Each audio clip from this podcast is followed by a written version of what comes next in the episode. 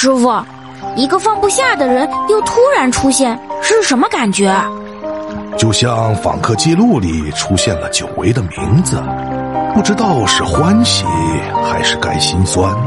你以为你已经忘记了，但每个长得很像他的人，你都会忍不住多看两眼。那还能在一起吗？破碎的东西再怎么修补也会有裂缝。后来时间久了，你也不知道那是执念还是喜欢。不属于你的花，就别等它绽放了。过客就要有过客的自觉。